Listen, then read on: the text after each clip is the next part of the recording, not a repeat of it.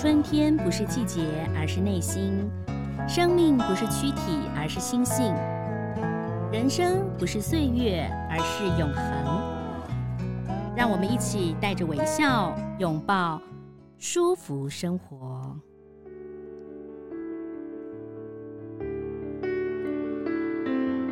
嗨，各位朋友，大家好，我是赵婷，欢迎收听由人间福报所制作的《舒服生活》。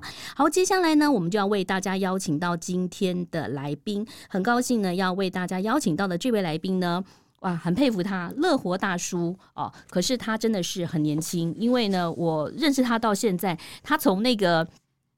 不是智慧型手机，换成智慧型手机，然后就开始上这个粉丝团。然后呢，他从这个退休的呃这个人士呢，后来就跑去考研究所，又喜欢电影哦，喜欢摄影。然后他太太又好好美，然后他的孩子又很优秀哈。到底他的人生哈是怎么样这样子度过的？都是一帆风顺吗？很高兴呢，为大家邀请到。这次最近又出书的这个 ETF 实战周记，乐活大叔的五十二个叮咛的施生辉，你好，赵婷好，各位听众大家好。第一次有人说我年轻啊，原来是现在开始用智慧手机吗？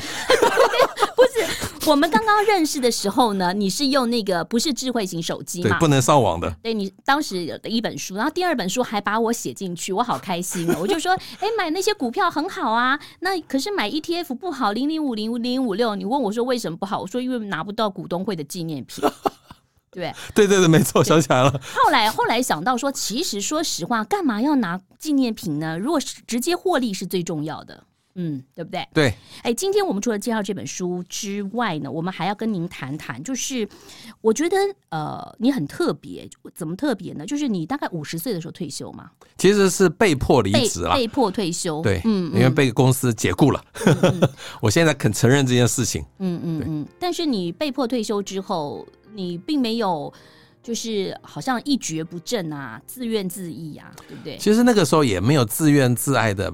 本钱啦，嗯嗯，因为那时候三个子女都还在国高中上学嘛，所以其实那个时候唯一的目标就是把三个子女教养长大，嗯、也没有时间自怨自艾。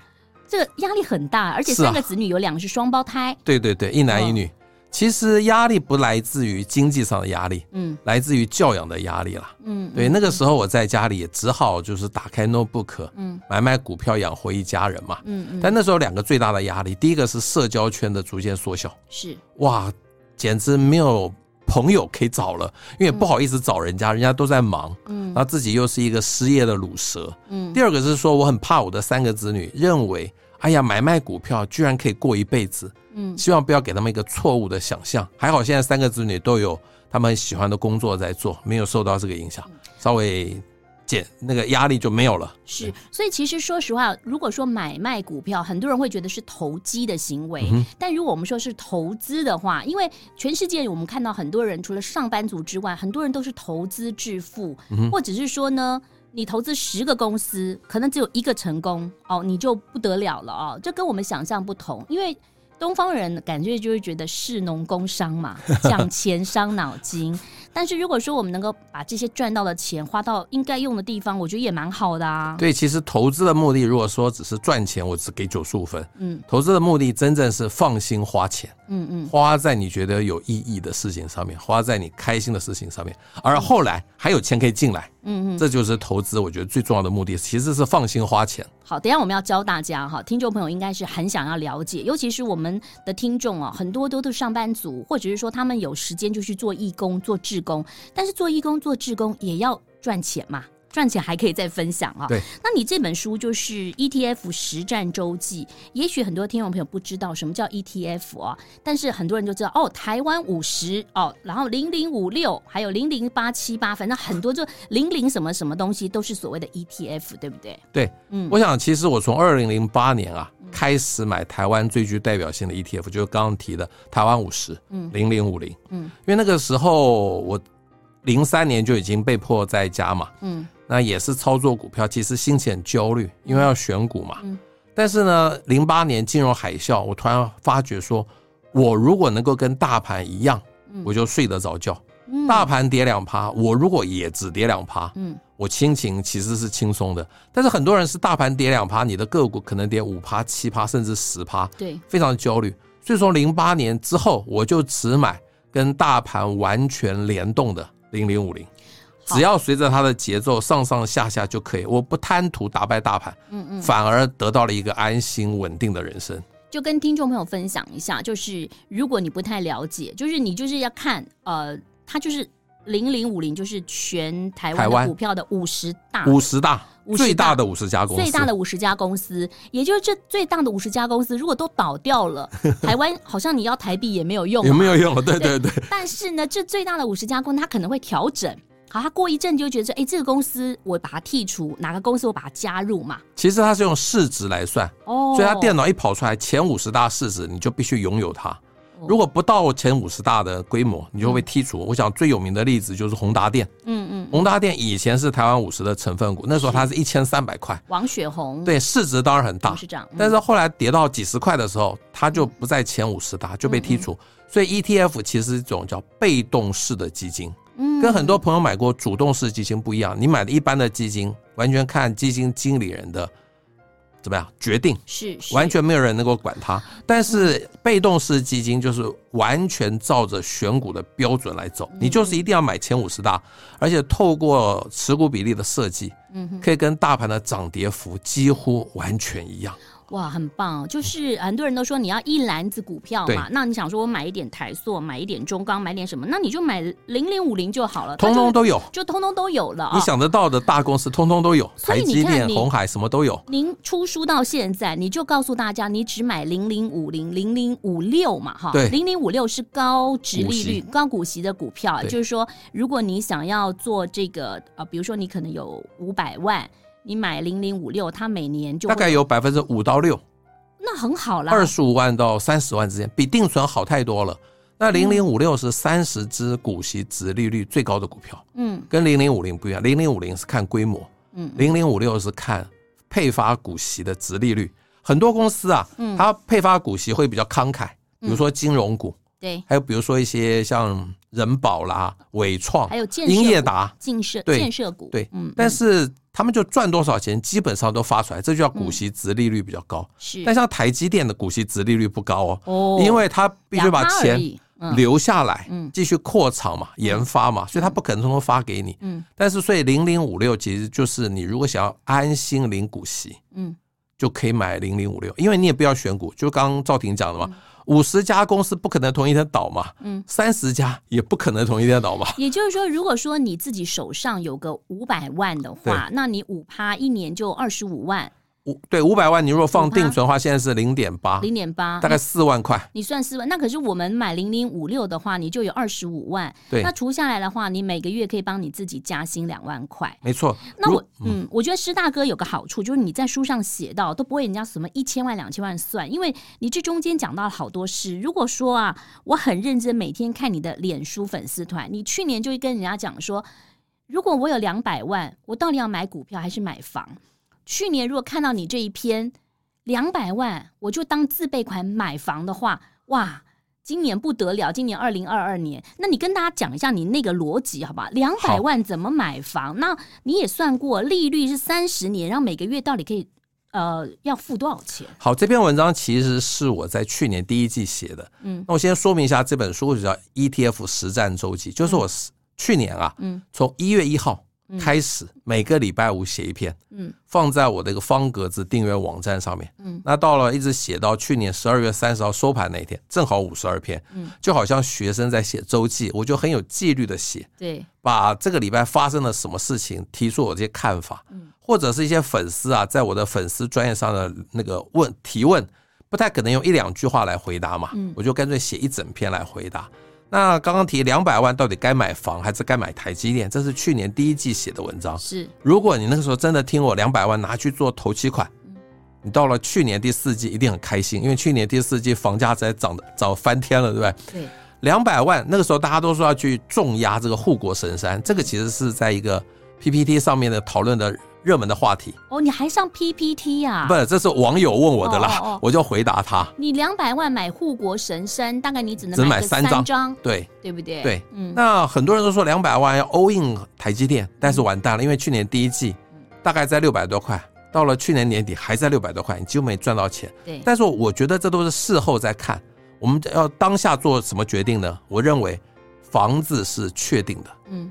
股票是想象的，是房子你买了，就算买贵了，你住在里头，那个房子一定在。嗯，但是你如果买的是股票，你预期它会赚很多钱，嗯，但最后没有，万一还跌二十趴，嗯，其实你的资产就是直接损失二十趴。对，所以很多人在这边搞不清楚，很多人会喜欢说，哎呀，如果我每年啊，股票的投资报酬率有七趴，十年可以翻一倍，那我相信房子十年不会翻一倍。但是你怎么知道你一定每年可以赚七趴呢？对，就股市大部分都八九成人都是赔钱的，所以这个都是数学模型。所以我今天要分享一个重要的观念，就是房子是确定的，股票是想象的。有一个网友问我说：“老师，你确定房子会涨吗？”我说：“我不确定房子会涨，但我确定房子一直在那里。”哦，对。其实重点是房子在那里，就算买贵了，你还是在使用它，在住。我觉得。一个房子，自有的房子带给你的安全感其实是无价的，不能够用投资报酬率来看。而且您有写到说，如果我自备款是两百万的自备款，我买个一千万的房子啊，对那你把利息拉长成三十年，本金含利息每个月大概三万块。我这样讲好了，我很认真看你的书啊。我觉得这样好了。其实如果现在在背房贷的听众朋友们，嗯、不要急着还，嗯。因为你现在房贷大概只有一点三到一点五，利率低。低，嗯，比如说啦，你就去假设你跟兆丰金借钱好了，你就去买兆丰金的股票，就这么简单。因为兆丰金的股息值利率大概有五趴左右，四到五趴啦，就对抗你那个一点三趴，你其实是套利的空间哎。所以如果说你有个一百万，你先不要还贷款，对，但是你就是买银行股或者是。刚刚你讲到零零五六，对，那不要去赚价差，它有它有五趴嘛，然后这个你的利息是一点多趴，你加起来你会赚到三多，对对对，多趴的利息。很多人说哇，那个房贷要三十年，利息不是要缴很多吗更多吗？但是对不起，股息还赚更多，嗯，所以基本上就是你买哪一家银行，不，你跟哪一家银行借钱。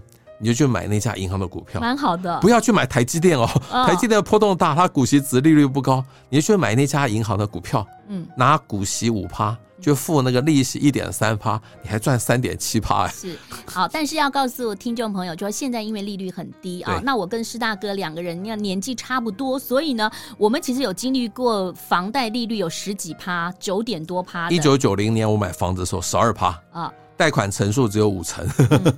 我当时买过汐止的一个房子，他们说是忠孝东路八段啊。后来呢，这个房价跌很多，然后贷款九点七五趴。可是你现在回想看了，二十年后，现在那个房价跟我当时买的，其实它又翻了一倍多。一定的，对。哦、嗯。但是你股票不见得你一直买会一倍多，因为有些股票下市了。我也买过，所谓下市就是它经营者可能不善或等等。我也买过那个经营者。坐牢啊，然后股票下市，股票下市就 我们当当壁纸了。但现在是因为都集保存折，所以年轻朋友大概不懂什么叫壁纸。对对对，好，那我们再请教您，您刚刚一直在讲说零零五六，像你这个实战经验，五十二个叮咛，你都告诉大家，就说台积电跟零零五零零五六哈是不太一样。其实我觉得投资的族群是不同的。那手上现在有台积电的朋友，要他其实也从几十块、几百块涨到六七百嘛。可是拥有零零五六零零五零的人好像不害怕，反正他最后就是，反正你就定期定额买嘛。那有这种台积电这种股票的话，要怎么办呢？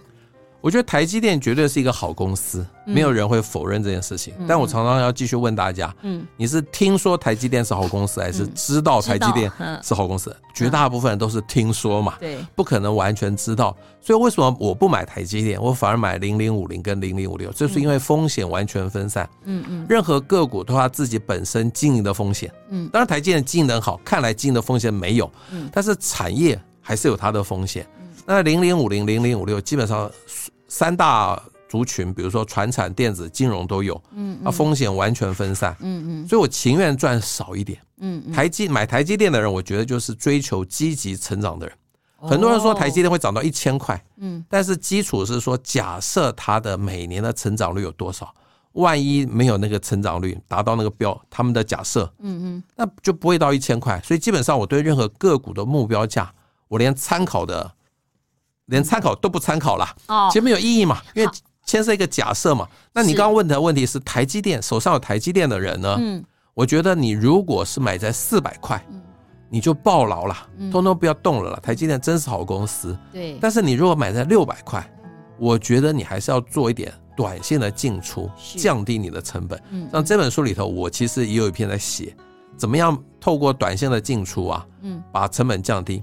那零零五零的我的方法叫做日 K 小二十买，日 K 大于八十卖。如果听过的人都知道，哇，这个大家都知道。然后很多人还问你说，什么叫日 K，什么叫 K 线啊？那我们听众朋友也许啊，我我要先告诉大家，你如果说您在。听我们节目，你没有投资股票的，你不是要到银行，你要到证券公司，你要先去开一个户，然后你有个银行的户头，呃，你就可以投资股票了。还有一个证券公司的户头，哦、证券你你要到银行开户嘛？比如说你可能是国泰啊或富邦，你就开个银行户，然后证券户，你就可以投资股票。那你钱当然要存进去嘛，对不对？嗯、那你买股票呢是怎么买？今天买，明天交割，后天要扣钱。对，好，现在是目前是这样。目前这样。好，那有这么多股。呃，公司你可以。如果你真的没有买过股票，刚刚我说日 K 小二十买，日 K 大二八十，就通通不要理了。嗯，不理了吗？不理了。其实我这样讲好了，买股票谁说要卖股票？嗯，如果你买的是金融股，买的是我刚刚讲的零零五六，你只是想赚股息，根本不要在乎它股价的波动。是，而且股价越低，你越开心。嗯嗯，因为你可以买到更多。那现在有个定期定额的方法，就每个月，假设你年轻朋友们，你就拿五千块出来存在里面。每个月叫证券公司帮你买五千块钱的零零五零，你就可以指定，嗯，或者零零五六，或者金融股，我觉得都很好，嗯，就不要再去管它上上下下，就是零股息。嗯其实零股息的人，到最后都是赚钱。当然，你不能去买到那个会下市的股票。你看到新闻说啊，大跌的时候啊，所谓的零股啊，前几名都飙破的，大概就是买零零五六、零零五零，因为相对安全嘛，因为这两只啊不可能下市嘛。所以，所以我觉得好好奇，就是你是畅销书作家，哎、嗯，你就是两党，对我忠贞不二，而且这两党我已经写了十五本书，这个破金氏世界纪录。因为我觉得，当你已经确定，嗯，这个两支让你安心赚钱，嗯，我连别的 ETF 也不去研究了，嗯，因为我觉得人生要减法投资，是专精于在你比较最熟悉的地方，反而风险低。但是选股呢，其实都很焦虑。嗯，我刚刚有讲到那个零那个零零五零日 K 小二十跟大于八十，台积电嗯也可以这样用。所以刚刚要接续的是台积电的问题哦。台积电小二十的时候其实可以买，嗯，大于八十你就先卖一趟。嗯，台积电因为股本非常的大，嗯，所以不可能有什么主力做手会操控，操控不了了，不了。所以它的技术指标是可以参考的。但是很多规模小的股票可能。流通在外只有几万张股票，真的主力做手就可以操控。所以台积电，其实你若六百块买的人，我建议你大于八十的卖一趟，是低于二十买回来，每一次就赚一点钱，把成本不断从六百降到五百五，降到五百，你就可以长报了啦。六百，我觉得长报我还是不太放。其实我觉得技术线型来看，台积电是比较稳。比如说它跳空上去以后，它后头总会有几天会补那个缺口。没错没错。如果大家懂的人就知道。那所谓什么叫日 K 线呢？什么叫 K 线？然后听众朋友说，那我怎么找？我只要到雅虎去那个股市一点，对，你就可以看到 K 线。对，你就是 K 永远在零到一百之间嘛。嗯嗯。我们不能。不能以为自己找得到最低点，但可以找到相对低点。就 K 小于二十的时候是相对低点，因为它最低就到零嘛。嗯，小于二十我们就叫相对低点。那大于八十，你接近一百了，就是相对高点。有没有很多股票都一直在 K 二十以下？有可能啊，哦，就是像宏达电也就 可能一直在二十以下。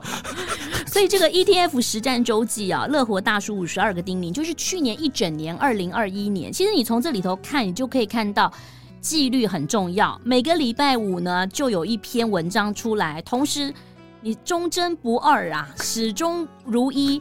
那不管是你股票上涨了六百点，股票下跌了四五百点，你还是跟太太以前出去旅行嘛？对，我觉得纪律很重要。其实不要管这些利空利多的消息，嗯，因为。股价一定会反映这个事情，而且呢，所有的利空，嗯，不会在它消灭之前、消失之前，嗯嗯，那个才反应。是，所以其实股票都是反映在前面的，嗯，所以不要担心利空啦。其实常常利空来的时候，反而。你去买那种股息、殖利率高的股票，相对安心。嗯，好，所以刚刚你讲到了，其实不用那么复杂，就跟我们的人生一样，减法嘛，哈。对。好，很多人就说我我投资股票，我一定要每天进出，没有，你就是把它当成，因为你是投资，你不是投机，也就是说，你把它当成投资来看的话，你就可以去过你的。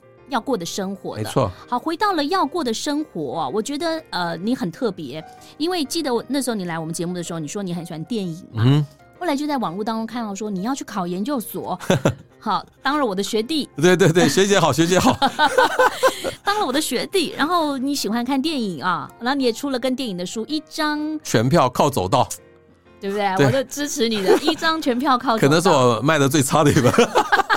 大家还是喜欢看理财，不是？你应该是一张全票靠走到 零零五六零，呃，零零五零怎么呃称你什么 要加一个这个副标？哦，可能会写好一点，对不对？那个时候没有这样想到。那你的人生为什么后来你就会去有什么因缘哈？就是跑去念研究所，你你怎么会有个转折？因为退休被迫退休之后，开始投资股票，出了那么多书，变畅销书的作家了。照理说。你就可以在家里头啊，去呃演讲啊什么的。可你怎么会又回到以前小时候的梦想？是不是？对，其实十八岁的时候考大学的时候想考电影系啦。哦，但在那个年代不敢忤逆父母的期望。不然就有李安跟施生辉 两位。没有没有，永远都只有李安，没有施生辉。但那个时候就是我觉得我大一升大二的时候啊，嗯，自己真的拿了一个那个八厘米的摄影机拍了一个实验短片。嗯，放完拍完之后放给同学看。大家在不该笑的地方笑，然后都睡倒了，我就知道我毫无天分，就是 乖乖念台大商学系。那到了五十八岁，二零一八年的时候，突然想说，哎，以前没有去念电影系，是好像有一个人生有个缺憾，你还是遗憾，哦、遗憾。嗯，那我就去考考看嘛。嗯，如果有幸考上，就去看看电影系到底念什么东西。哎，没想到真的侥幸就考上了啊。那所以其实我。最后，就算毕业了，也不会去拍电影了。我觉得我很务实啦，拍电影大家会赔钱。那那你的论文是写什么呢？论文目前还没找到题目，还没找到有趣的题目。我现在已经四年级下学期，我们可以念七年级，还没有找到有趣的题目。对，因为我觉得有趣的题目才值得写嘛。到目前写那个论台语剧或什么，或某个导演的研究啊，很多。但是我你知道，我这个人是念商的，我总希望写的论文是有实用性的。哦。那如果纯粹理论研究。倒不跟我的个性不太有相关，所以我到现在想想不到，或者是统计票房啊，或许吧，对对对。那我想，我为什么能考上？我还想通了这一点。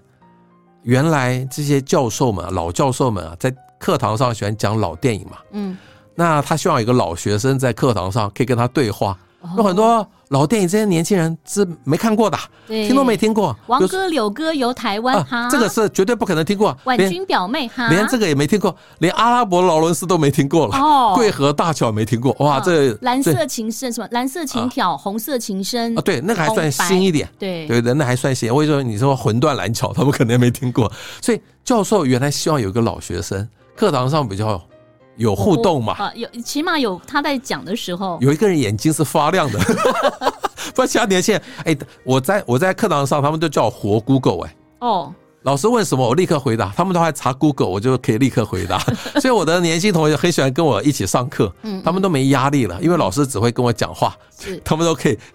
都可以稍微不用那么专心听课。所以其实你你过的乐活人生很棒，因为你说你退休，不管是被迫退休，那时候觉得你的交友圈变小了，后来你出书，交友圈变大了。哦对对对，你还跟主持人到国外去玩哦，对不对？我觉得退休之后啊，如果只有老朋友，其实不会那么精彩。嗯，一定要有新朋友，而且不同年龄层。对，嗯，不同的新朋友到底会带带给你什么不同的？新的体验刺激不知道，嗯，所以才其实认为交新朋友比旅行更有趣，嗯，现在旅行啊，你那个资讯太多了嘛，对，其实你去出国之前大概都知道你要看什么东西，但是新朋友就带给你啊完全不一样的一个可能性。比如说我现在在台艺大念书，有一个我的同学叫吴镇雅，嗯，就是角头浪流连里头演胖达那个，嗯，有一天礼拜六下午他说，师爸？有没有事？我说今天下午没事。我带你骑重机，我们去兜风。哦，我这种人怎么可能去骑重重机呢？但就因为认识了他，他带我骑了六座台北市的高架桥。哎，嗯嗯，如果你不认识他，不可能有这些经验。我觉得非常非常棒。嗯、那我在那课堂上还认识了周丹薇啊，哇，真的是太虚荣了。我、哦、我在周丹薇课堂上跟他互动，被吴镇雅拍下来，我立刻 po 脸说：“太太马上发脾气。”因为这个丹薇姐呢，我们很多朋友从小看她的戏长大，这是她很重呃很知名的就是一个广告片嘛。蓬蓬香玉乳，Nice 蓬蓬。对，那时候我都把那个 YouTube 给同学看，同学说啊，我们有这个同学是这么以前这么有名啊，那个时候我们的第一名模嘛。是是，对对对。哦，所以你过得很很开心啊。那怎么经营婚姻呢？太太很美丽啊，然后那个时候你退休，太太在工作，因为我我那时候你有跟我说嘛，嗯、太太还在工作，对，对不对啊？哦我想那个时候，因为我跟我太太承诺，嗯，就算我不去上班，家里的生活开销还是我负责。哦，所以到现在还是如此，这很厉害，我自己都觉得自己很厉害。我也觉得你很厉害。但是呢，因为我的收入是比较波动性的，嗯，所以那个时候就叫我太太把薪水通通存起来，嗯，通通不要投资哦。我们家里必须有一个稳定的收入，就算利息很少，嗯，还是要有非常稳定的一个基础在那里，因为这个股票还是波动嘛，而且那时候没有零零五零。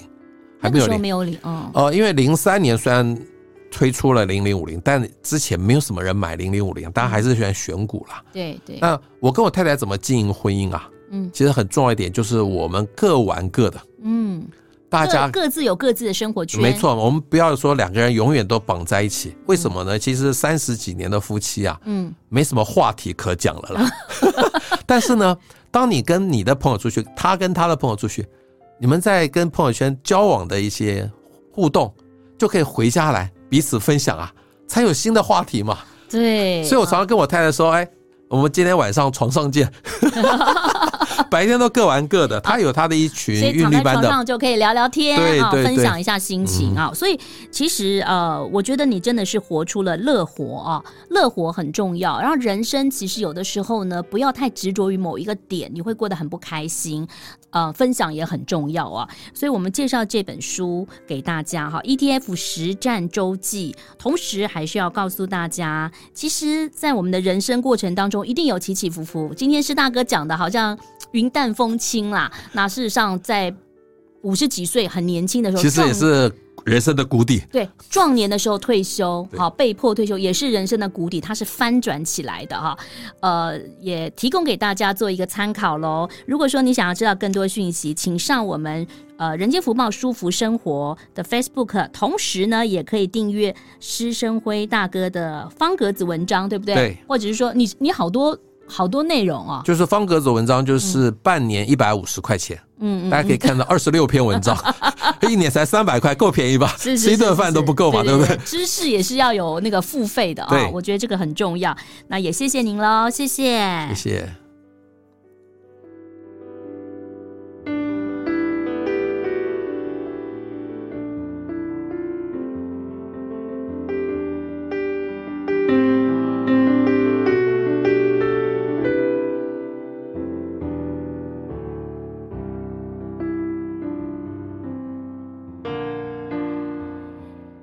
节目到这边就接近尾声喽。如果说听众朋友对于我们的舒服生活有任何的建议的话，可以到赵婷的 Facebook 的粉丝团，或者直接上人间福报的粉丝团留言给我们就可以喽。我们下次再见，拜拜。